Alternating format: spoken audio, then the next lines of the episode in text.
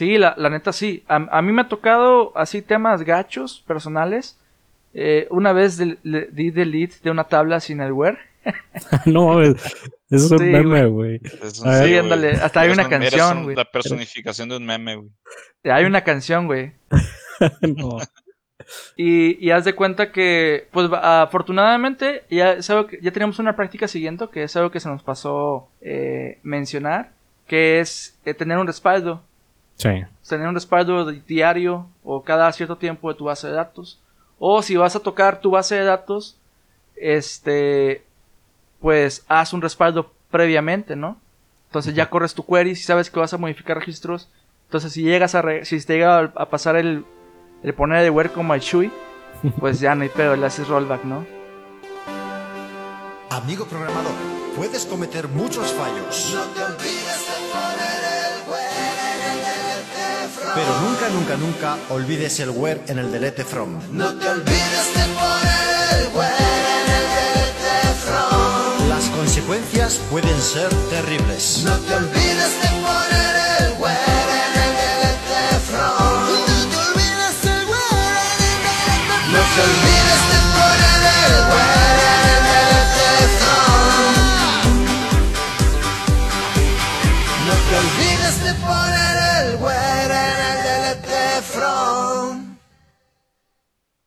Querido gente, bienvenidos de regreso una vez más al podcast, su podcast de Codecrafter Afters. Y en esta ocasión sí me acompaña ya el team completo. Tenemos por acá a Fer Flores, alias el reclutador de la sierra. ¿Qué, ¿qué es eso, güey? ¿Qué es el reclutador de la sierra? ¿Cómo estás, no sé. Fer? No, pues todo bien. Aquí andamos publicando directo a producción sin probar nada, así sin miedo, sin lima. A huevo. Y en el otro micrófono nos acompaña Chuy, Chuy Lerma, alias el uso de la, el uso de la palabra sesgo. ¿Qué hago, Chuy? Está sesgado, compa. No, pues es aquí que, nomás. Bueno, a ver, para que la gente sepa, es que Chuy usa demasiado la palabra sesgo, ¿no? Y entonces ya lo traemos de, de carro, que usa la palabra sesgo todas las veces que pueda, ¿no? A huevo. Hay que ser detergentes. Pues bien, eh, el día de hoy vamos a estar eh, platicando sobre algunos temas un poquito tenebrosos, aunque ya pasó el mes de octubre, pero pues como quiera, creo que todavía noviembre amerita un poco de, eso. Este, del miedo que le tenemos al código en producción, ¿no? O el, o el, o el no liberes en viernes, ¿no? Vamos a estar platicando sobre ambientes productivos, ambientes en general de, testing, de aceptación de usuario, de todos los problemas que pueden llegar a suceder en los diferentes ambientes, qué entornos de despliegue hay, eh, los tipos de eh, técnicas, por decirlo de alguna forma, para despliegue de diferentes tipos de ramas, feature branch, feature flags, este, trunk-based development, eh, entornos temporales y desechables y demás, ¿no? Entonces, pues creo que va a estar interesante, creo que es un tema que a muchos nos da dolores de cabeza y, y pues vamos a ver qué sale, ¿no? Juego. Pobres. Entonces, pues con qué empezamos, Fer? ¿Cómo ves? ¿Qué te gusta? No, pues vamos primero aterrizando algunos conceptos, tal vez algunas personas no están muy familiarizadas con el simple término producción. ¿Qué es producción para ustedes? Cuando, cuando tocamos base un concepto, siempre es como que uno se detiene y le tiene miedo ahí al, al cómo lo defino, ¿no? Con tus palabras, hombre, sin miedo. Mis palabras. Pues eh, yo lo veo como el, el, ambiente de uso, ¿no? El ambiente donde la gente o el usuario final es lo que va a tocar, lo que va a estar eh, trabajando, lo que va, con lo que se hace dinero, con lo que se hace o se agrega valor, etcétera, ¿no? Finalmente es la aplicación ya en forma lo que usa la gente, el, o el software en general, o el sistema en general. Este, no sé qué piensas tú, Chuy. Yo estoy de acuerdo contigo, Mike. Súper de acuerdo. Sí, sí, sí, o sea. sí, el pro producción es el, yo diría que es el entorno físico o virtual donde, donde está operando una solución de software. Bueno, en el contexto que estamos hablando ahorita, ¿no? De, de software, porque producción sí. también se maneja, por ejemplo, en, en, en, una maquila donde están máquinas ya trabajando vaya produciendo, ¿no? Es donde se le llama producción, donde ya está lo, se está generando lo bueno, ¿no? En, el, caso de, en el caso de software, pues es donde ya está montado tu sitio que consumen tus usuarios finales. Por ejemplo, hablando de un sitio web, ¿no? Sí, fíjate que nosotros normalmente, o sea, creo que es así como súper común o natural decir, no, este, vamos a liberar la producción. Y, y, mucha gente, bueno, yo he tenido clientes que, pues, ¿qué es, qué es producción? ¿no? ¿Qué es eso? ¿A qué te refieres? O sea, estás produciendo apenas. Pero sí, este, como bien lo dijiste, ¿no? El entorno donde ya es útil, ¿no? Pero luego cae la pregunta de, o sea, para alguien que no sepa, entonces, ¿de qué trata esto de entornos, no? Si hay un entorno de producción, entonces, ¿qué otros tipos de entornos hay, no? ¿O por qué, por qué se le pone una etiqueta? A mí me gustaría uh, hablar de, de un sesgo que podemos llegar a tener eh, al, al, pensar que el, el, código que estamos liberando funciona, va a funcionar igual en nuestras máquinas que en un entorno productivo. No sé si, si ustedes ha pasado eso, o sea que, que algunas veces tienen como eh, esta esta idea de que las el código que el, el código o la característica que, que, acabas de agregar a tu sistema y lo probaste en tu computadora local va a terminar jalando en, en, un ambiente productivo y pues eso generalmente te resulta siendo falso, ¿no? Entonces es, es importante distinguir diferentes entornos, diferentes ambientes. Una, un ambiente es el tuyo que tú tienes en tu computadora y otro es eh, el ambiente de producción. Más adelante tal vez podamos hablar un poco de cómo, cómo tratar de tener un ambiente lo más similar posible en tu computadora local eh, y, y, en producción usando contenedores, por ejemplo.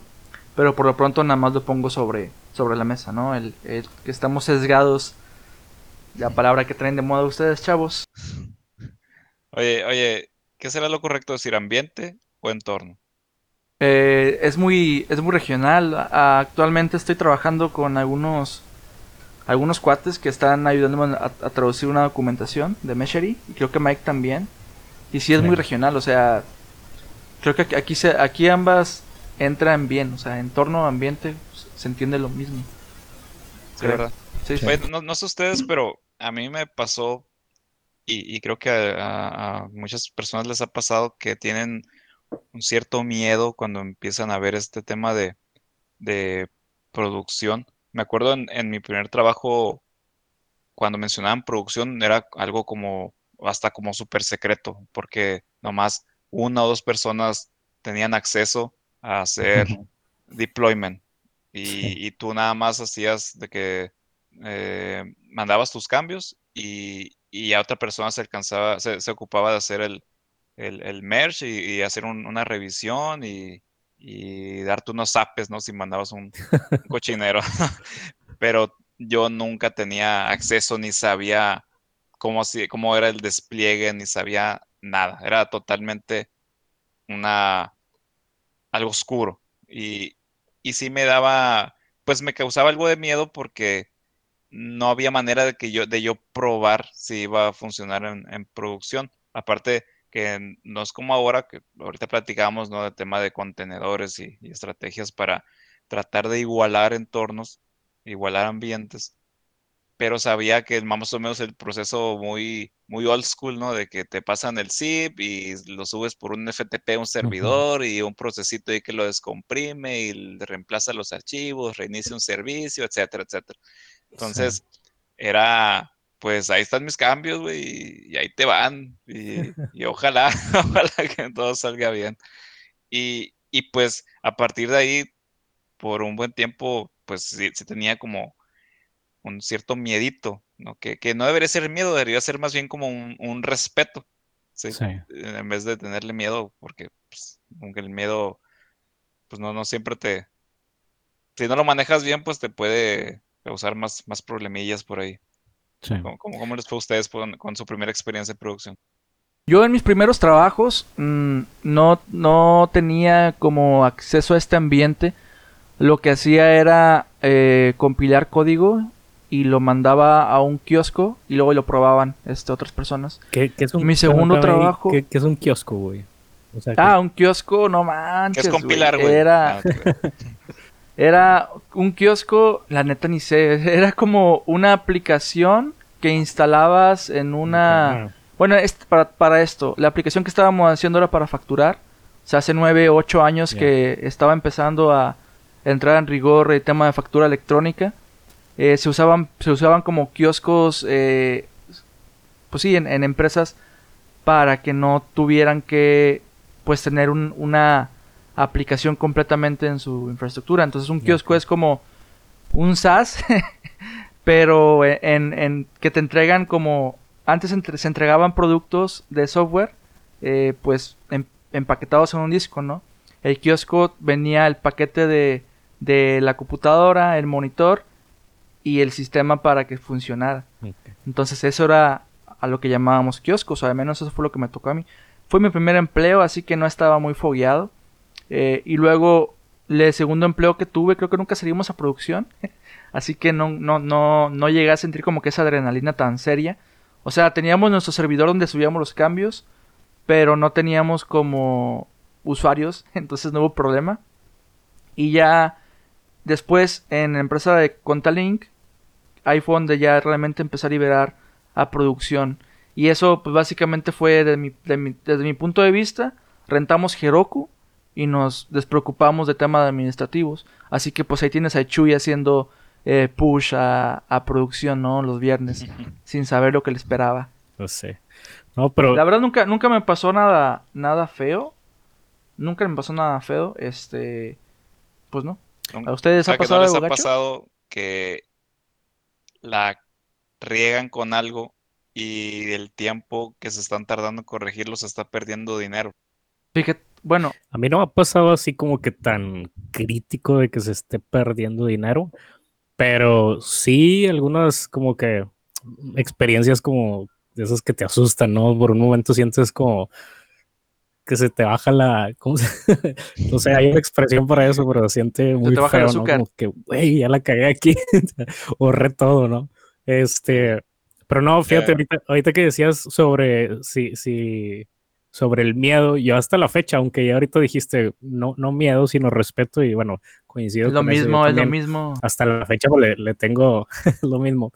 Le tengo mucho respeto, pero sobre todo en, en ambientes que, que, que recién conozco, ¿no? O sea, cuando ya hay un- una base de código, ya hay un sitio, una aplicación o un software liberado y que está funcionando, que yo no conozco y que recién estoy empezando a, a integrarme, eh, sí, sí le tengo así como que, güey, no vaya a quebrar nada, ¿no? Y, y voy pues la, con mucho cuidado, ¿no? Cuando me toca meterme a algún servidorcillo, alguna instancia, a cualquier cosa que sea del, de, de toda la arquitectura Ya. completa, ¿no? Este, y yo, yo en, en mis primeras experiencias fue un poquito más arcaico, ¿no? Era así como decía Fer, como que con un zip, yo te digo, y- y no era, no es tan hace mucho, o sea, por ahí del 2010, y digo no tan hace mucho porque yo creo que estas eran prácticas más como del 2000, 2005 a lo mucho, pero pues en esos lugares todavía se usaba esa manera como que tenías tu ambiente local, o sea, en tu computadora estabas trabajando el código y terminabas, compilabas, lo sipeabas, lo ponía en, en alguna carpeta compartida en la red, de, o sea, en algún servidor de la red, que no era más que una computadora conectada en red, y, y alguien lo tomaba de ahí, ¿no? Descomprimía y lo copiaba en otra carpeta, en el web server, ¿no? Este, y ya, ¿no? Pero si era así como que, no, este va a liberar a producción. Y, ah, no, está liberando producción como si fuera acá, este, una, una aventura, ¿no? Y pues no, nada más copiaba y pegaba cosas, ¿no? Al final de cuentas. No, a mí sí me ha tocado bien feo, sí me ha tocado infierno en ese tema. Hasta de más peligroso cuando son errores silenciosos, güey, que te das cuenta ya en la noche o al otro día. Me ha tocado que me hablen en sábado cuando ya tengo prendido el asador ahí con la carnita de que está en llamas todo, güey, así. A la y madre. vamos a atender el rollo y gente preguntando de qué horas queda y qué pasó y quién fue, quién fue la culpa y por qué y qué hacemos para que no vuelva a pasar y perdimos tantos miles y no, hombre, un infierno. Pero bueno, pues, ¿qué, qué podemos hacer para, para evitar este tipo de, de problemas? ¿Qué dicen? Pienso que, que lo, lo más este lo más pronto que podemos hacer es pues tener diferentes ambientes. O sea, es como la recomendación más sencilla y que de una vez podemos empezar a aplicar. Porque si tienes diferentes ambientes, ya te, te aseguras de que en un ambiente intermedio que no es ni tu computadora ni es producción, se hagan las pruebas que se puedan hacer. No, no quiero decir suficientes porque creo que conforme más uno empieza a, a querer meter pruebas, más cuenta se da de que faltan. Entonces no, no te puedes como que detener y decir ya no voy a liberar nada de producción porque no tengo las suficientes pruebas. Así que lo único que basta es tener un entorno intermedio donde se puedan hacer ciertas pruebas, la cantidad que tu equipo pueda ofrecer.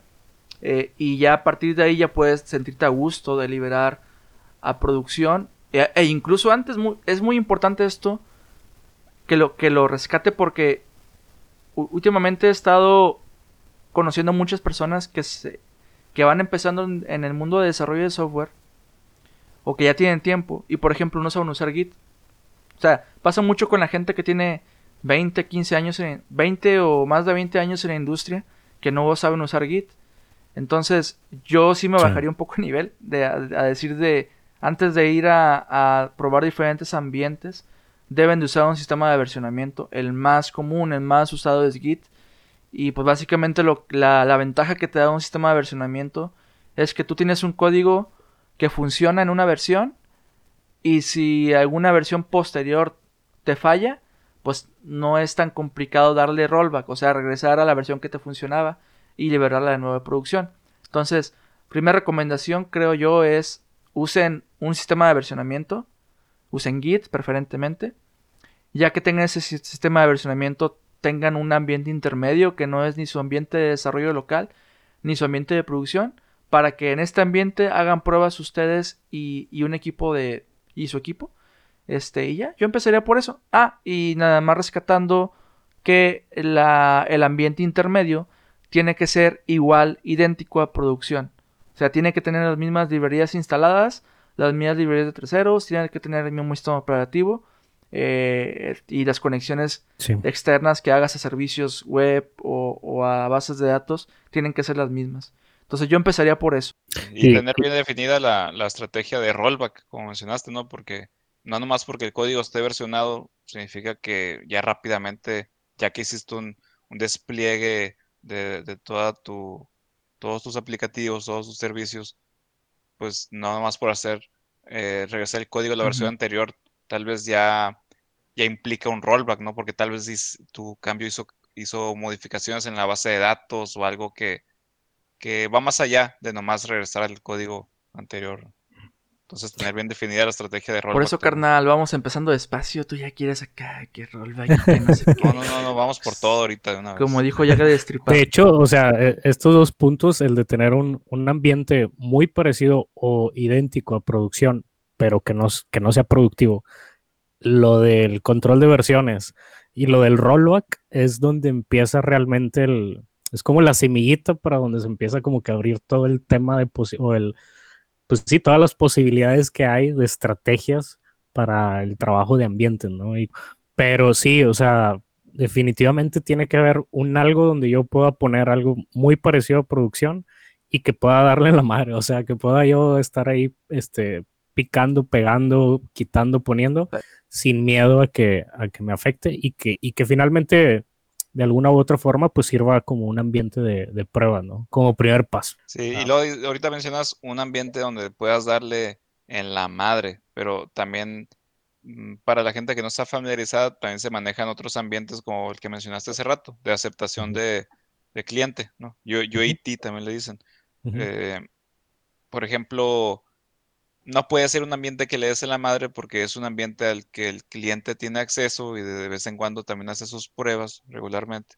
Y pues puede ocasionar ahí ciertos, cierta fricción o, molestias y le desmadras el ambiente que, tu mismo cliente usa para, para probar. Por eso existen los ambientes que UAT, Stage, preproducción, le llaman también. Sí, pues la, la, neta, a mí no me ha tocado usar UAT. Eh, la neta, a mí me, recuerda a una universidad de, Ciudad Victoria. Universidad Autónoma de Tamaulipas. Por eso no lo uso. Nada, no es cierto. Eh, porque pienso que eso es más como para una empresa de consultoría de software, ¿no? Yo, yo, yo hago puro producto, güey. o sea. No, era algo que, que está también, o sea, además, ahorita mencionaba yo que eh, el tema de las ramas, el tema de, de los ambientes, este, todo este tipo de cosas empiezan a abrir un abanico de posibilidades, pero también depende del tipo de código, del tipo de producto o del tipo de enfoque que tengas. No es lo mismo un ambiente eh, para, de pruebas para aplicaciones de escritorio que para aplicaciones móviles o, o para aplicaciones que son bajo requerimientos o aplicaciones que son productos bajo servicio, ¿no? Como los SaaS, ¿no? O sea, cada uno tiene como que sus, sus particularidades y cosas puntuales a, a- a considerar, ¿no?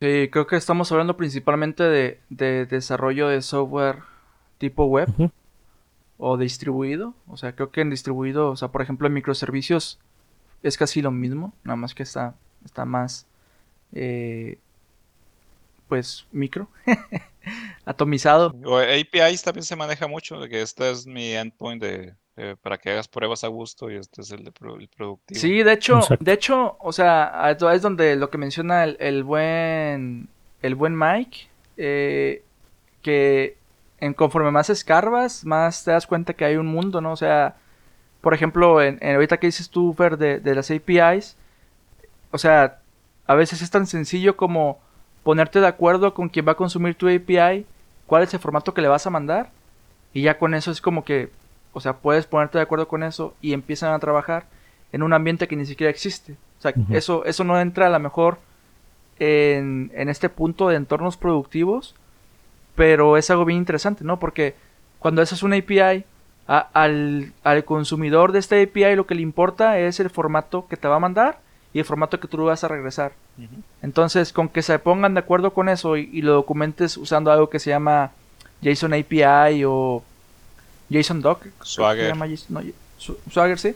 Este, pues ya con eso te puedes empezar a trabajar tú en tu en tu ambiente eh, de REST y la gente de front en la parte de front, ¿no? Sí. Entonces sí está está súper chido, la neta. Sí, la verdad es que está, está muy amplio el tema. Y luego, no sé si les ha pasado, pero también depende de la cantidad de integraciones que tengas con otras cosas y el tamaño del equipo. O sea, híjole, es un tema súper largo, pero eh, ahorita que, que Fer decía sobre el rollback, yo me acuerdo que me ha tocado estar en equipos donde, no sé, imagínate que vamos a liberar a producción eh, cierta funcionalidad, pero, o sea, como que toda una fase de un producto grande, pero ese producto grande está compuesto de subproyectos, ¿no?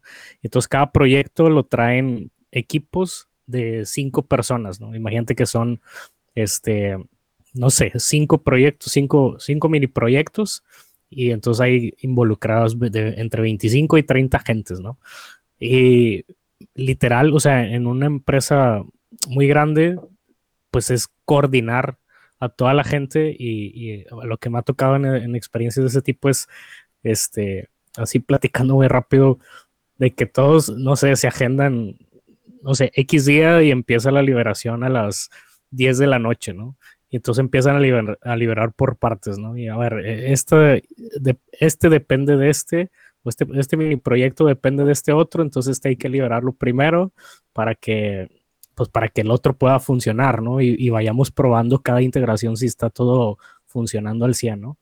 Y luego nos ha, nos, había- nos ha tocado, me ha tocado alguna vez que ya cuando estamos a un 80% de liberar, imagínate, ya son las 4 de la mañana, ya nada más quedan dos equipos por liberar, empieza a tronar algo, ¿no? Y entonces, er, sí, luego dan, o sea, estamos ahí como una hora tratando de revisar, de repente, al menos en ese negocio, ya, iban, ya nos iban a alcanzar las 6, 7 de la mañana, que es cuando empezaba como que la operación, y entonces era como que, güey, o sea, tenemos una hora por resolver esta bronca que nos tiene atorados, si no hay que darle rollback y reagendar otra vez la liberación otro día. Y entonces, este, pues todos en chinga, ¿no? Buscando y ahí es como que todos se ponen la camisa de un solo equipo y a ver, déjame te ayudo, ¿no? ¿Dónde está la bronca? Y, y sí me ha tocado que de plano, ¿sabes qué? Ya que nos queda media hora, no lo vamos a lograr, darle todo para atrás. Y, y ahí va el rollback, ¿no? Y el, roll, el rollback pues tiene otro, otro tiempo, ¿no? Y, y apenas hemos salido así con todo el rollback, ¿no? Y entonces, no, pues aguántate la siguiente semana liberar. Y ahí sí, yo no, yo no lo he notado o no me he dado cuenta, bueno, o al menos en esa ocasión no me di cuenta, pero quizá eh, es donde se presentaba ahí las broncas, ¿no? Con, con los este, directores, CEOs o yo qué sé, ¿no? La gente más arriba donde seguramente se echaban ahí sus, sus buenas peleas, ¿no? De, de por qué no se liberó y demás, ¿no? Me, Pero- recordaste, me recordaste viejos traumas, güey. Me vine a sentar aquí en la esquinita del cuarto. a llorar. Sí. es que está bien gacho porque pues te preparas a todo el equipo para, para que todo esté listo, para que, no sé, se hacen pruebas, la gente se desvela y por alguna razón que igual y no es culpa de nadie, un descuido, un error que no se notó en pruebas, yo qué sé, este, se, se parte y pues le partes en la madre a todos. Este, a mí no me ha tocado ser el de la bronca, pero se siente muy feo, ¿no? Que, que o sea, estar a las 4 de la mañana buscando dónde, cómo, por qué, y la gente, o sea, los teléfonos ahí sonando, cómo van, y chingado. Sí, pues la neta, eh, yo, yo no me ha tocado tan así. Es- y es que creo que va, va a depender mucho de, ya no solo, de- solo del tipo de software que haces, como decíamos, estamos hablando de desarrollo web principalmente, Sí. sino del tamaño del, del producto, ¿no? Que, que estás, en el que estás colaborando. O sea, y, y el, el tema es que tú como profesional no tienes como una preparación previa a esas, ante esas crisis. O sea, lo, que- lo que aprendes es de los errores y, y algún día te va a pasar algo que vas a aprender de ello. Pero mientras no te pase, pues nunca lo vas a aprender. Porque pues, ¿dónde le aprendes, no? O sea. Por más que leas tutoriales y todo, pues no te va a suceder. Y hasta que te suceda tienes que buscar el tutorial para resolverlo. Sí. Entonces, Eso es yo- muy o buen sea, punto. Eso es muy buen punto, Chuy. De hecho, creo que es lo bueno de estas malas experiencias que aprendes un chingo, la verdad. Sí, la, la neta sí. A, a mí me ha tocado así temas gachos, personales. Eh, una vez di delete de una tabla sin el where. no, es un Sí, meme, güey. Sí, ándale, hasta hay Eres una un- canción, un- güey. La personificación de un meme, güey. Hay una canción, güey. no. Y, y haz de cuenta que, pues afortunadamente, ya, es algo que- ya tenemos una práctica siguiente, que es algo que se nos pasó eh, mencionar, que es eh, tener un respaldo. Sí. Tener un respaldo di- diario o cada cierto tiempo de tu base de datos. O si vas a tocar tu base de datos, este, pues haz un respaldo previamente, ¿no? Entonces ya corres tu query, si sabes que vas a modificar registros. Entonces si llegas a, re- si te llega a, a pasar el, el poner de where como el Shui, pues ya no hay pedo, le haces rollback, ¿no? Este, pero sí, este, o, O sea, sea, yo- yo- En ese momento tuviste un sesgo, güey. Y, y por eso no pusiste el, el where. sesgo de confianza, sí. Sesgo de confianza. No, este, no, no es un sesgo eso, Mike, chale. Pero, pero sí, o sea, e, es, es una práctica que, que también recomendaría y es es súper básica, es pues tener un respaldo este, en tu computadora, digo, en, de tu base de datos. Y la verdad es que ahorita la parte administrativa es de la, ma- de la que más fácil se puede automatizar y hay muchas herramientas que te automatizan eh, pues gran parte de las actividades administrativas. Yo por eso usé, usé Heroku cuando usábamos Heroku todavía en Contalink porque pues casi toda la chamba administrativa pues se la dejas a tu proveedor que es Heroku. Eh, y est- está con ganas porque pues ahí nada más habili- habilitas un plugin que lo está haciendo automáticamente por ti y ya. Si la llegas a regar en la base, en la información de la base de datos pues la restauras. Y otra cosa que me pasó no hace mucho tiempo, y ese sí no sé cómo evitarlo. eh, haz de cuenta que pues yo, yo trabajo en, en Ubuntu y casi siempre estoy en terminal. Entonces un día no, no se me apagaba mi compu. Entonces le di le di sudo halt, sudo halt, que ese comando lo que te hace es te apaga el equipo, pero estaba conectado a una terminal remota. O sea, apagué el servidor Ah, Apagó no, un servidor, güey. entonces- Sí. y, ese, y ese servidor era de los que teníamos un site, güey. Entonces, le tuvieron, le tuvieron que hablar al compa de, de infraestructura para que se levantara y lo, lo encendiera, güey, de que sí a mano. Me imagino el güey rayándote la madre. sí. Sí, ándale, güey. Pero hay, hay unas. Sí, la neta sí. Y hay como que un no sé no sé cómo lo hicieron, pero o si es viene por defecto, pero si te conectas una- a una VP, bueno, a una máquina por SSH, puedes poner como configurar para que en el título de la terminal aparezca el nombre de la máquina, Sí. el, el host. Entonces, las, las máquinas generalmente tienen host, un host name, y ya se lo, lo pones ahí. Entonces ya te, te certificas que si quieres correr un restart o algo, pues ya sabes que es, es en la máquina, ¿no? De que estás conectado y no en la tuya. Estuvo de terror esa, Chuy. Pues yo, yo, yo uso On My, no sé cómo se pronuncia, ZSH, y entonces siempre que estoy conectado a algo, pues como que te ponen otro colorcito. O sea, tú configuras ahí colorcitos y, la, y la cosa, ¿no? Entonces, pues con eso me doy cuenta, pero nunca he apagado un servidor así de. No, no, pues pensé que habían, vi- habían vivido ya la buena Sí, vida, pero no bueno. tenemos bueno, barrio. chavos. No, les falta barrios. Bueno, chavos, si nos, quienes nos escuchen, pues aprendan de los errores del Shui y del Mike's. y. A ver, Fer, tú aviéntate un, un errorcillo en, pro- en producción. A ver, a ver, déjame recuerdo. No, hombre, es que han sido un chingo, güey. Bueno, no o sea, bueno, o sea, no, no, no es por acá, pero no, O sea, no, o sea, no son muchos personalmente, pero sí eh, equipos que, Sí, sí. que yo lidero, ¿no? Y, y pues me cae la, me llega el chingazo a mí también. Pues, que cómo el más se hace, reciente. se, se hace, se hace bowling de, del, del, del chingazo hasta arriba y, y me pega, ¿no? ya. Entonces, pero, pero no, sí, es que ha tocado de todo, güey, de, de, de todo me ha tocado, desde error de código, error en infraestructura, este, alertas que no se monitoreaban y, y cuando pensamos que sí estaba todo monitoreado, o sea, ha tocado, la verdad que de todo. Yo creo que de Ah. los, de los más tranquis es que truene algo en el código, güey. O sea, Sí, algo sí. que no comprometa un- Ujú. alguna transacción, por ejemplo, eh, monetaria o algo así. Bueno, pues, digo, si es algo monetario, sí está en cabrón, pero este, eso es creo que de lo más tranqui, ¿no? Las cosas feas es, este, pues que se te caiga todo, que la base de datos truene, no sé, co- como que algo que comprometa el negocio como tal, o sea, de- de- a nivel, o sea, que le, que le pegue a sus finanzas o a los datos. Yo creo que por esos dos lados, porque pues finalmente eh, es, son como que las partes que mueven al negocio, ¿no? Y es donde se, se siente el trancazo. Así es. Mira, ah, me pusiste, me me pusiste nervioso, yo creo, porque ya no me acuerdo de, de una en particular. Pero sí son muchos traumas. A ver si luego hacemos un, un episodio de puras, de puras, De puras, puras, ¿cómo se dice? Pues así son los traumas, güey, te bloqueas y ya no quieres güey. recordarlo. Un episodio de puras metidas de pata, güey. Hay, hay un libro que se llama Release It de Michael T. N- New York, N- Nygard, no sé cómo se pronuncia su nombre, lo voy a poner en la descripción del podcast. Release It está, está chido, no lo he terminado de leer. El primer capítulo eh, habla de, de que estaban liberando un software para aero- aerolíneas. Este, y pues no sé, no sé quiero hacer el cuento tan largo, pero el chiste es de que en un deploy que hicieron iban a tener como que un tiempo estimado muerto de una hora. Este, hicieron el deploy a los kioscos y los kioscos, pues dices, no, pues el kiosco está aislado, pero el kiosco hace ese deploy tumbó el sistema de ventas de, de aerolínea en la que estaba trabajando este güey. Claro. Entonces, y estuvieron como tres o cuatro horas tratando de resolver el problema hasta que lo resolvieron. O sea, imagínate que una aer- aerolínea en todas sus sucursales, en todos los aeropuertos, deje de vender por tres horas.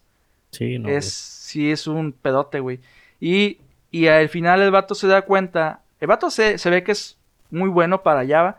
eh, se, se da cuenta leyendo logs, así de que el vato lo mandaron a viajar hacia donde fue el, el problema. Y en el viaje iba viendo los logs que le pasaron de producción y la madre y se dieron cuenta que fue porque tenían tenían un try catch, pero en el catch no cerraban la conexión a la base de datos. Entonces, Fíjate. una conexión abierta tumbó la base de datos. Entonces, por eso decía de que no, pues tú piensas que un kiosco, o sea, una aplicación súper aislada, no te va a tronar nada. Pero como esa, esa, esa aplicación súper aislada estaba conectada a la base de datos de producción, pues tumbó todo. O sea, lo que, lo que estaba haciendo es como reiniciaban la aplicación eh, y se, se levantaba una conexión nueva. y se, y se- se apagaba la aplicación y se reiniciaba y, y co- y levantaba otra conexión nueva. De tal forma Sí, que sí. las conexiones pues tumbaron la base de datos y dejaron de vender por cuatro horas. Güey, esa, Entonces- esa, esa es básica, güey. Esa fue mi primera, güey. Mi, mi primer trabajo, mi primer cagazonada fue esa, güey. No cerrar una Ah, conexión. güey. Pero ya me acordé de una bien brutal, güey. A ver. Suena bien gacho. No, sí, güey, no, es que sí estuvo bien fea, güey. Y fue en un sistema en producción, güey, que cada segundo se estaba perdiendo dinero, güey. Y lo peor del caso, güey, es que fue en pair programming, güey, con una persona que era mi jefe, Jonathan, saludos a Jonathan. Estábamos los dos, güey, haciéndolo. Y, y, y, o sea, y a los dos se nos escapó y los dos la cagamos horrible, güey. No me acuerdo bien cómo estaba el pedo, güey. El punto es que tuvimos que crear una nueva base de datos de producción, hacer una, una migración ahí en vivo y, y- y cambiaron el- el- los connection strings. No me acuerdo exactamente cuál fue el- cuál era la necesidad. El punto es que la, base de datos original, güey, estaba fallando mucho, mucho timeout, se estaba alentando todo y, y creamos otra en un servidor nuevo y también medio, medio primitivo el, rollo ahí todavía en ese entonces no teníamos. Y, entonces, es- el, pero sí me acuerdo que el pedo principal era lentitud. Mm, No estaban bien, digamos, este, declarados algunos índices, es- estaban unas tablas muy llenas de basura con información que ya no necesitábamos. Total, decidimos empezar de nuevo. Todo iba muy bien, güey, pues empezamos con mucho cuidado, generamos el script de la base de datos a partir de la base de datos productiva y todo bien hermoso, ¿no? Lo, lo, lo- creamos la base de datos nueva con el script y todo, con la información que necesitaba. Y no me acuerdo, la verdad, con detalle, cualquiera lo complicado de hacer rollback, ¿no? Pero nos, nos dimos así el paso. Chingue su madre. Ahorita se arma. Estamos, estamos los dos viendo aquí. ¿Estás de acuerdo? Sí, sí, sí, sí, sí. Lo hicimos, güey. ¡Pum! Esos timeouts se convirtieron en timeout, deadlock, no jala esto, no responde aquello, se cayó todo, no hay ventas, alarmas, llamadas, da- as- así, güey. Caos de terror, güey.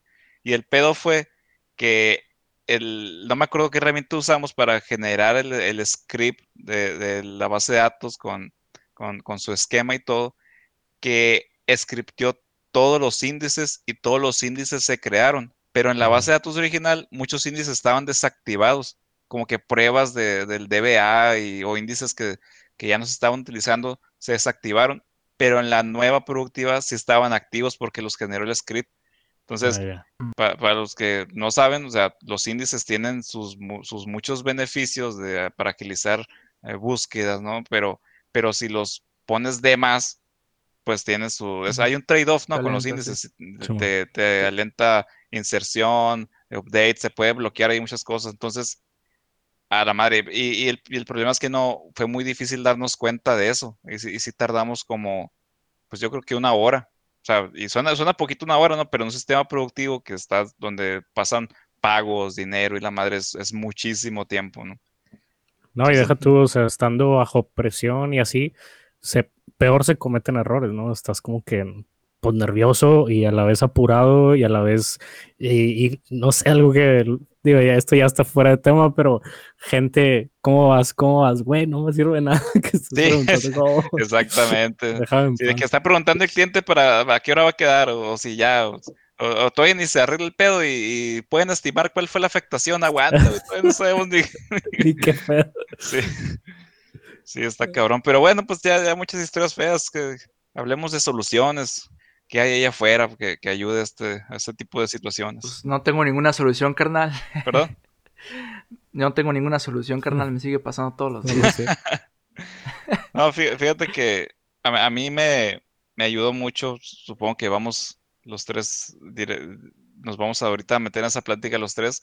El tema de, de contenedores. Cuando me, me presentaron Docker, este fue, wow, una, una, pues una maravilla, ¿no? Porque antes me acuerdo que, no sé, llegabas a un proyecto nuevo y te decían, ah, pues aquí está el código, eh, tienes que instalar eh, MySQL, tienes que instalar tal vez Apache, tienes que instalar este eh, Redis, tienes que instalar tal cosa, tal cosa, tal cosa, y todo en, tu equipo, ¿no? Y luego que me presentan eh, Docker y, Docker Compose, que ahí en un solo archivito tú defines los servicios que necesitas y corre todo en, contenedores en cosa de segundos, ¿no? Si tienes un buen equipo. ¡Wow! Increíble. ¿Cómo les fue a ustedes con eso? No, pues y un poquito antes, o no sé si antes, pero yo diría antes porque lo veo un poco menos flexible. Este, pues cosas como Vagrant, ¿no? Que es como una especie de máquina virtual en segundo plano donde puedes tener todo tu ambiente. Y a, mí se me ha ayudado para montar un pequeño ambiente en mi computadora casi como, como QA o casi productivo, ¿no? Y entonces ahí puedo estar haciendo cosas aquí en mi computadora, ¿no? Y es como que mucha ventaja. Pero sí, definitivamente los contenedores, pues es este, pues, agarrar tu, tu, tu, archivito, le metes los servicios que tú quieres levantar o volúmenes o las cosas que tú quieras y ya, ¿no? Nada más corres un comando y, tienes todo el entorno. O sea, sí agiliza un montón. Primero, el trabajo en, el, en, un equipo donde tienes que replicar esa misma configuración en diferentes máquinas y luego te ayuda pues con cosas de despliegue, ¿no? Que, también es otro tema interesante. Claro. Sí, y, y también te ayuda mucho como para pensar en, en más tema de eh, dividir, o sea, dividir, este, desacoplar el software que tienes, porque se vuelve un poco más fácil, o sea, levantar una instancia que solamente requiera lo que, lo que tu proceso necesita, eh, te hace como que un poquito más fácil como pensar en hacer eso versus tener una, imagen bien cargada con todo tu proyecto, ¿no? Entonces, y sí te ayuda bastante con esa, digamos, nueva forma de desarrollar software más, más orientado a distribuido, menos orientado al monolito, por ejemplo. Sí, y, pegándolo con lo que hemos estado hablando, el punto de, usar estrategias con, con contenedores y, e infraestructura como código, como Kubernetes o como Terraform, que no son cosas no son, no son lo mismo, ¿no? Ya hablamos de esto en, un live por ahí. Pero, el, hecho de tener, de poder replicar una infraestructura, tus servicios, con, los mismos, con las mismas imágenes, con los mismos sistemas operativos, con las mismas versiones, en, en tu entorno de desarrollo, en tu entorno de pruebas y en producción, pues limita, perdón, reduce mucho la posibilidad de tener un, un, error en, producción. Y, pues sí tiene su esfuerzo, tener toda una estrategia de varios entornos de desarrollo, sí lleva su esfuerzo, pero al final es mucho el beneficio porque reduces la posibilidad de, errores y agilizas el, lo que llaman el, time to market, ¿no? Porque puedes hacer eh, continuous delivery, puedes hacer entregas más, más frecuentes de, de nuevos features, de nuevas releases de tu software, más, más tranquilo, sin, sin tanto miedo. Bueno, pero es que lo que lo que estamos hablando que te entregan los contenedores es, es más que nada la, la parte de, de, deployment, o sea, continuous deployment, que es, o sea, bueno, es que no, no, no tengo muy claro la diferencia entre continuous integration y continuous deployment, pero lo que, lo que te da, lo que te da la ventaja de Docker es como tener eh, el ambiente en el que corren tus, tus aplicaciones, pues bien probado y bien aislado, ¿verdad? Porque a veces incluso puede que tengas en un servidor, y si no tuvieras Docker, puede que tengas en un servidor un chorro de aplicaciones corriendo. Digamos que tú programas en, en Ruby, por decir algo, y pues a lo mejor tienes muchas aplicaciones y, y si tienes un servidor, pues tiendes a tener como que todas las aplicaciones corriendo en el mismo servidor. Pero ¿qué pasa si una aplicación pues ocupa una versión diferente de Ruby. Ah, pues instalas otra vez Ruby, una versión diferente de Ruby en el servidor. Pero Ruby tiene una dependencia muy grande sí, que siempre truena, que es NoCoGear. Entonces, si NoCoGear necesita una versión diferente para tu aplicación X que para tu aplicación Y, ya te metiste en un pedo. Porque estás, usando el mismo sistema operativo para correr dos aplicaciones con diferentes versiones de tu, de tu Ruby runtime. Y lo que hace Docker es Docker dice, ok, yo corro sobre tu sistema operativo que es Linux y sobre ese sistema operativo yo te creo pues espacios aislados donde te puedes correr cualquier cosa, ¿no? Entonces, tu imagen base de tu aplicación X puede ser Ruby versión 4 y tu aplicación base de, de tu, perdón, tu, tu, tu imagen base de tu aplicación Y puede ser Ruby versión 2.7, no sé, una diferente.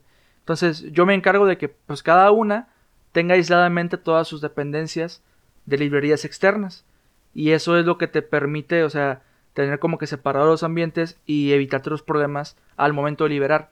Pero hablando de este tipo de problemas, lo que no te resuelve es el, si tú quieres estar liberando constantemente, pues tienes que estar corriendo pruebas constantemente, ¿no? Sí. Para asegurarte de que tus cambios, primero, funcionen como deberían y segundo, eh, no truenen lo que ya está.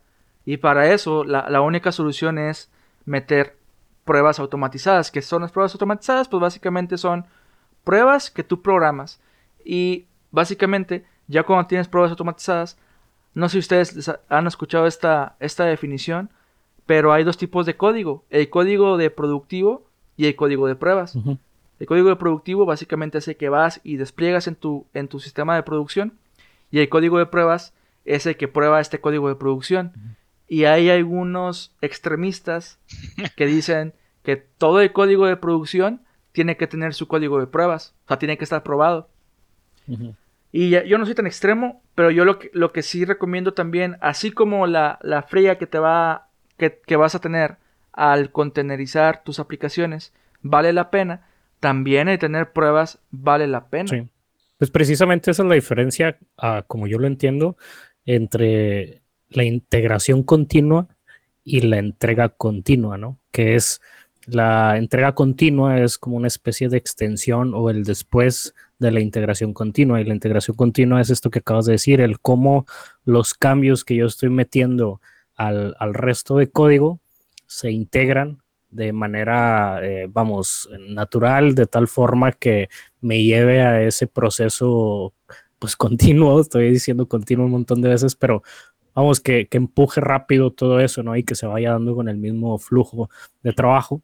Y luego está el despliegue continuo, ¿no? Que así como se fue, así se libere, ¿no? O sea, bajo esa misma automatización, por así decirlo, ¿no? Este, pero Tú es esa, esa línea. Mike. Está sesgado a lo que acabo de decir. Estoy sesgado. Por eso dices que, que es así. La verdad, sí, o sea, siempre, siempre me confundo, güey. Por eso no, no, no quería yo decir, ay, como que. O sea, qué bueno que lo confirmas, ¿no? Pero. Sí, no, bueno, Sí, es como que esa la- línea, pues, entre estoy subiendo mis cambios, cómo se integran con el resto de cambios y luego cómo todo ese bonche de cambios se van o se despliegan, ¿no? Y, y se van a, pues sí, al despliegue, ¿no? A un entorno. Sí, o sea, yo, yo pienso, yo, yo recomiendo que, que la gente que nos está escuchando, o sea, le, le a dedicar tiempo a aprender estas cosas, porque, o sea, yo, yo tengo cinco años sabiendo que Docker existe, y la neta tengo hasta este año usándolo bien, güey. Y eh, todavía a mí no me toca usarlo en producción como ustedes, pero lo, uso bien en mi, mi computadora. eh, lo que a mí me sirvió mucho fue tratar de tener todos mis servicios. O sea, yo borré un tiempo de mi computadora Node y Ruby, que es en los lenguajes que programo, y todo lo corrí en contenedores. O sea, para practicar. Este, pero sí, yo sí recomiendo que ya empiecen a meterse porque este pedo, o sea, de contenedores viene bien fuerte y es como que la forma más recomendada para actualmente desarrollar servicios. Y entre, entre más tiempos tarden en agarrar la onda, más cosas nuevas van a salir. O sea, al principio era contenedores. Y luego salió Continuous Integration y Continuous Delivery. Y luego ahora sale Kubernetes y microservicios. Y ahora sale Cloud Native Computing Applications. Luego ahora, ahora están las, las serverless apps. Y luego están ahora los service mesh. Y ahora que sí, cabrón. O sea, Sí. está, o sea, tenemos que ponernos a tiro y ponernos las pilas de una vez con los contenedores porque si no, no- nos, va, nos va a fatigar cuando ya queramos entrarle y sea demasiado tarde. Porque, la, ojo, la gente que viene saliendo de, de las carreras, como, como Luis Eric, que lo cotorreamos hace un par de episodios, este, pues ya sabe Docker, güey. Sí. Entonces nos van a cansar y pues, nos vamos a quedar sin chamba. Por música triste de fondo, May, ahí. Pues ya nos alcanzar. no, sí, o sea, son cosas que, que, pues, no diría que vienen fuertes, sino ya están fuertes, incluso ya, este, todos deberíamos estar arriba de ese tren, ¿no? Eh, pero sí, es, es un tema interesante y que al, al- pues no iba a decir al mediano largo, pero no, pues al corto plazo te dan un beneficio grande, ¿no? Este, y luego hay estrategias para esto, ¿no? Como el, está por un lado el tema de que lo dijiste al inicio sobre el control de versiones, este, como Feature Branch Development o Trunk Based Development, ¿no? Que son estrategias de cómo tú controlas o mantienes tu código en un sistema de control de versiones que te permiten o te habilitan de una forma u otra llegar a esa integración y en consecuencia eh, entrega continua o, despliegue continuo, ¿no? Y también es todo un tema por ahí porque también implica o necesita del apoyo de todo este tipo de, temas de entornos, ¿no? No podría, o, esto no podría ser posible si, si, si, si, nos regresamos a lo que estábamos hablando al inicio, a, trabajar con este, una sola base de código donde tú tienes en tu ambiente local y luego tienes, o sea, es imposible, ¿no? Y entonces aquí se abre un panorama también amplio de cómo trabajar eh, la integración, ¿no? Que esto tiene que ver más con la integración. ¿A ustedes les ha tocado trabajar con estrategias de este tipo de, integración continua? Digo, a mí la verdad poco, pero no sé si ustedes, por ejemplo, eh, o, cómo acostumbran ustedes a hacer este tema de, integración continua que tiene mucho que ver luego para el tema del despliegue, ¿no? Por ejemplo, este, una muy eh, común es tener, y, que esto creo que está más relacionado con los ambientes que decíamos al inicio, un ambiente de desarrollo local, bueno, puede ser un local y luego uno más arriba de desarrollo, uno de QA, uno de stage o aceptación de usuario y luego el productivo, ¿no? Y de esa misma, o haciendo analogía con cómo tú tienes organizado tu código en tu sistema de control de versiones, pues generalmente tienes una rama de desarrollo, que es una rama común para los desarrolladores, luego tienes una rama de stage, que es una rama donde probablemente se, esté casi el código listo para salir a producción, pero eh, todavía está como que en testing o en un ciclo ahí quizá infinito, ¿no? De, de ir y venir y luego tienes una rama master, que es la que consideras como el código productivo, ¿no? Entonces, eh, muchas veces, pues, eh, bueno, yo he visto muchos equipos de trabajo que trabajan todo sobre la rama de desarrollo. Y aquí es donde yo empiezo, en, algunas empresas que me ha tocado colaborar, uno de los primeros cambios que yo he llegado así como que, a ver, vamos a modificar primero esta partecita, que es romper esa, esa rama de desarrollo y pasar al, a la estrategia de Feature Branch Development, ¿no? que es donde eh, a través de features tú sacas una rama, trabajas sobre tu rama y luego vas haciendo merge sobre la rama de, de desarrollo, ¿no? Pero luego hay otros tipos de estrategia como el Trunk Based Development, que también es interesante, ¿no? Pero no sé ustedes qué les ha tocado por ahí con ese tema. Bueno, yo, yo yo estoy ayudando, o sea, soy voluntario, colaboro con Meshery. Eh, Meshery es un proyecto de la comunidad Layer 5 de Service Meshes. Y Meshery eh, lo que te hace es te ayuda a evaluar diferentes Service Mesh eh, haciendo pruebas de performance, ¿no? Y ya. El, yo, yo llegué a este proyecto y, y, me gustó un chorro porque yo sin saber, ni sin ser muy bueno en Go y sin saber mucho de cómo contribuir a open source, hice mi primera contribución. Y esto es gracias al, a este proceso de integración continua que tienen. Eh, haz de cuenta que este proyecto está hecho en Go, es una librería y es también una herramienta. Así que obviamente las, las versiones de la librería, y no hablo, no, no hablo del código, sino del producto, pues tienen que ser muy cautelosas para que la gente que usa esta librería, pues no la, no la truenes, ¿no? Con tus cambios nuevos. Entonces, lo que hacen básicamente es, tú tienes tu, si vas a Meshery, a meshery.io, ahí va a estar la guía de contribución, puedes ver el GitHub y ahí está todo el código open source y todo lo que voy a escribir aquí está open source, todo lo pueden ver. Y eh, lo que es, vas a un issue, escoges el issue y empiezas a trabajar en él. Y haces un fork del proyecto, hacer un fork básicamente es, hay una opción en GitHub, si entras a la cuenta de GitHub hay un botón que dice fork, le das clic a ese botón y te va a clonar, te va a copiar ese repositorio a tu cuenta personal de GitHub. Entonces, este repositorio en tu cuenta personal de GitHub lo bajas y puedes modificarlo, ¿no? O sea, eso es lo chido de open source, que a partir de ahí tú puedes tener como que tu propia versión y seguir trabajando con esa si tú quieres. Pero digamos que tú quieres contribuir al proyecto. Entonces lo que haces es agarras un issue eh, y, lo, y lo solucionas en tu computadora. Echas a, correr el proyecto, este, creas un, un, branch con el nombre que tú quieras, no tiene que ser feature ni nada. Creas un branch, solucionas el issue, subes los cambios y haces un pull request. Al hacer un pull request de tu repositorio en tu cuenta de GitHub al repositorio base o el repositorio original, se corre un pipeline automático. Un pipeline básicamente es un, un grupo, unas, un conjunto de pasos que tienen que suceder para asegurarse de que tus cambios sean válidos y no afecten a lo que ya está. Entonces, el primero es para que, tu, para que tu contribución sea válida, tienes que firmar el commit. con esa firma tú estás dando derechos, estás, diciendo, ok, yo no tengo problemas con que Meshery use mis contribuciones. El segundo es, se corre, se, corre un, se corre un Go format, eso te formatea el código, es como un lint. Eh, para que todo el código que esté ahí esté bien estructurado de tal forma que cualquier persona lo entienda, siguiendo estas guías de estilo. Se corren las pruebas unitarias, se compila el proyecto y se corren unas pruebas de integración. Y si todo pasa, ya alguien te lo puede aprobar, o sea, un, un maintainer, que el maintainer puede ser, o sea, son varios, cualquiera te, puede, te puede hacer cambios, comentarios, y si no, le hacen approve. Y ya que hacen approve, se integra, se integra a master y se libera un tag nuevo. Y a partir del tag que se libera, se hace un release de la versión. Entonces, las personas que, por ejemplo, estén jalando tu librería con la versión, eh, pues la más reciente, pues van a, van a jalar esa versión. Pero quienes no, quien esté usando la versión anterior a la tuya, pues no hay pedo, no le rompes nada, ¿no? Entonces, esto es como algo que, me gustó mucho de open source para empezar porque dije, ok, si yo en mi empresa no puedo hacer este pedo, pues qué buena onda que aquí pueda aprender, ¿no? Y ahí está el código. Eh, eh, GitHub usa algo que se llama GitHub Actions para hacer todo esto que se llama pipelines. En, en GitLab se llama CICD, no se rompió en la cabeza, y son workflows lo que, lo que armas.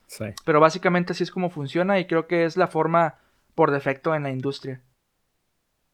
Muy bien, Chuy, muy bien. Me, gusta ese, ese, pipeline, qué chingón que, que, meten las pruebas de integración ahí en esa parte. Es algo a que nosotros en la empresa queremos llegar y ojalá lo logremos con, una estrategia igual de, levantar en el vuelo al momento de hacer un, commit o crear un tag, por ejemplo, en el vuelo levantar una, una, una infraestructura igual a la de producción o similar y correr pruebas de integración ahí, eso estaría muy, muy fresa, ¿no? Es algo que, estaría que, pues se recomienda hacer, ¿no? En, el, en, el, proceso de tu pipeline, de que inicia tal vez con un commit, con un merge request, al momento de hacer un merge o, crear un, un, tag, empezar estos, estos pipelines de que correr, hacer build y que no haya errores, este, correr pruebas unitarias y que todas pasen, correr pruebas de integración, y todo de forma automática para que agilice el, desarrollo. Y que luego, luego que tal vez un, si, si el, el, el merge se hizo dependiendo de la estrategia, ¿no? Ya mencionamos varios, dependiendo de la estrategia que manejas en tu repositorio, si tienes un, un, branch, por ejemplo, para tu entorno de stage, pues que en automático se actualice toda la infraestructura de, de stage para que ya puedan probar, algo así. Incluso algo, algo que también está muy, muy fresón, que no, no he implementado, pero me gustaría probar, son las estrategias, ya, ya, ya hablando un poquito de infraestructura, por ejemplo, cuando haces un, un release nuevo, regularmente se hace algo como tipo blue green deployment, se le llama, que es reemplazar lo viejo con lo nuevo. Y eso, pues, de cierta manera, si no estás muy seguro con un cambio, pues es un volado. O sea, o jala o no jala. Hasta cierto punto, por más cosas que hagas, sigue siendo un, voladito, ¿no? De porque algo puede salir mal. Y hay estrategias, mira, se fue el nombre, creo que se llama Rolling Blue Green o Rolling Red Black, no me acuerdo también de colores, que, que, que por ejemplo, si un, API tuya está, atrás, está detrás de un load balancer y, y, luego del load balancer tal vez son cinco servidores este, o virtuales o cinco contenedores los que, en los que está balanceada tu carga, puedes meter estrategias de que solamente un contenedor se reemplaza con la nueva versión. en vez de los cuatro o cinco.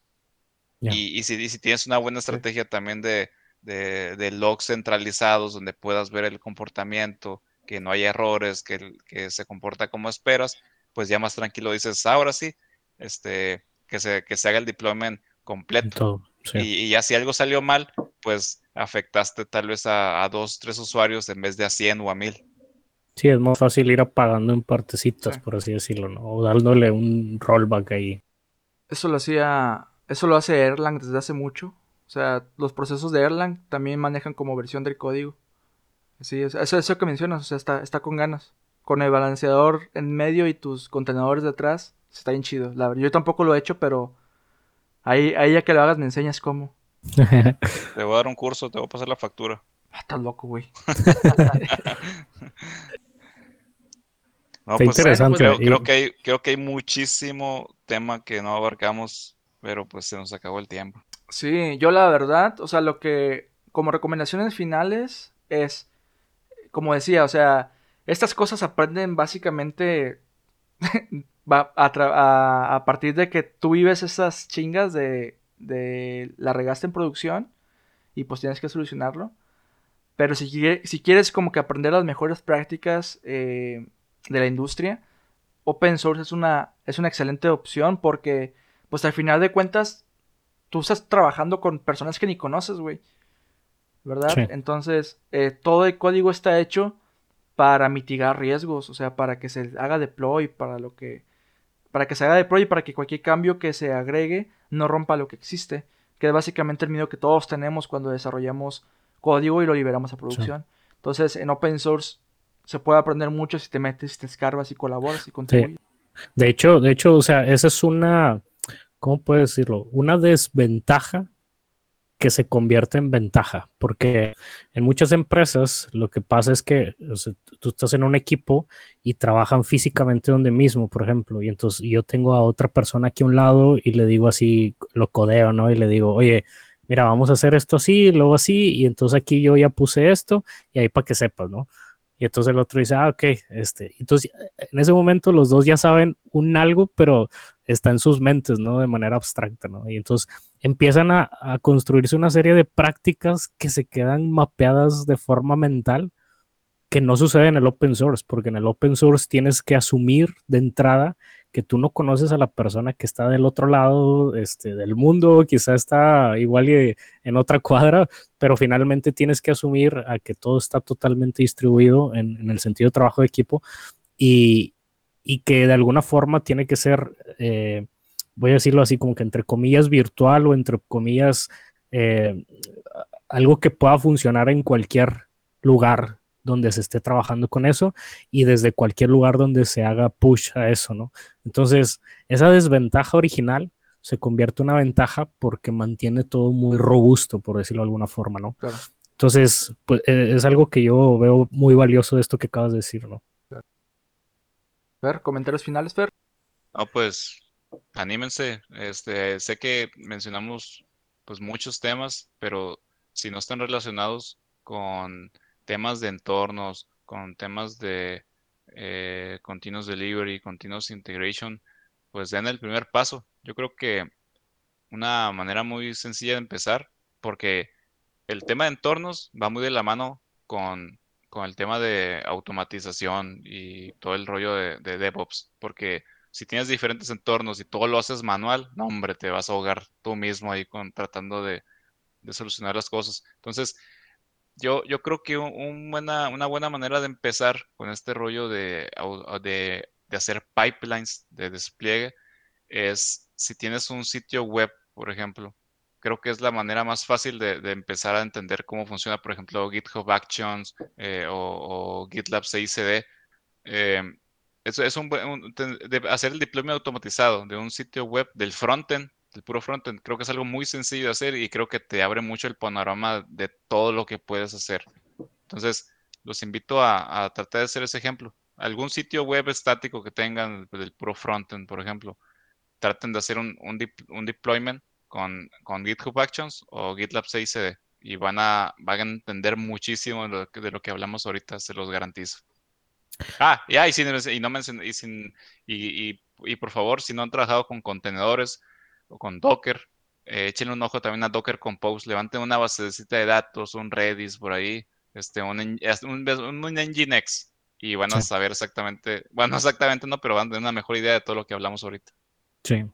Y luego, el- digo, para dejar aquí nada más la espinita a, a tema este, en adelante, cosas como lo que hace Netlify o Amplify de, de AWS, que a partir de un branch despliegas una parte de, de tu software, ¿no? Y te, te construye todo un, pues, el, todo el pipeline completo, ¿no? Del que hablamos, a, a- punto de que ese, branch quede a nivel entorno de prueba. Que luego está el, el, el contrapeso con Trunk-Based Development, que, ah, y ahí hay todo un debate también, pero, pero este tema de que puedas tener estos entornos este, temporales también es como que el, el siguiente level, ¿no? Porque eso llevarlo a la base de datos, llevarlo a las APIs y a todo un sistema distribuido con microservicios, etcétera, es, güey, es un mundo. Bueno, Mike, se cortó, va. creo que se nos fue Mike. Oye, a mí antes de echarles es algo lo, quería, lo que quería platicar y ni, ni tiempo hubo, pero Sí, comentamos algo rápido, güey. sí, ¿verdad? Sí, sí, Se comentaste algo. Sí. Oye, qué loco, perdimos a Mike. Sí, güey. Pues lo bueno que fue el final. Bueno, crafters, pues nos vemos en otro episodio de Code Crafters Afters, el podcast de la comunidad.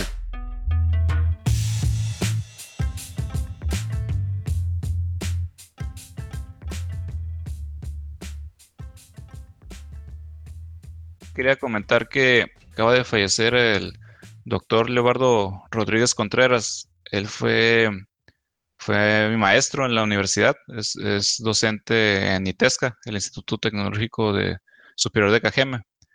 Pues mi, más sentido pésame a, a toda su familia, creo que vale la pena mencionarlo porque fue una, una gran persona, un muy buen docente, aprendí mucho de él, de esas personas que, que de verdad sientes que les da gusto verte y, y que les da gusto cuando les platicas un, un logro, ¿no? Una muy, muy buena persona. Mi más sentido pésame para, para su familia. Este, este episodio se lo dedico.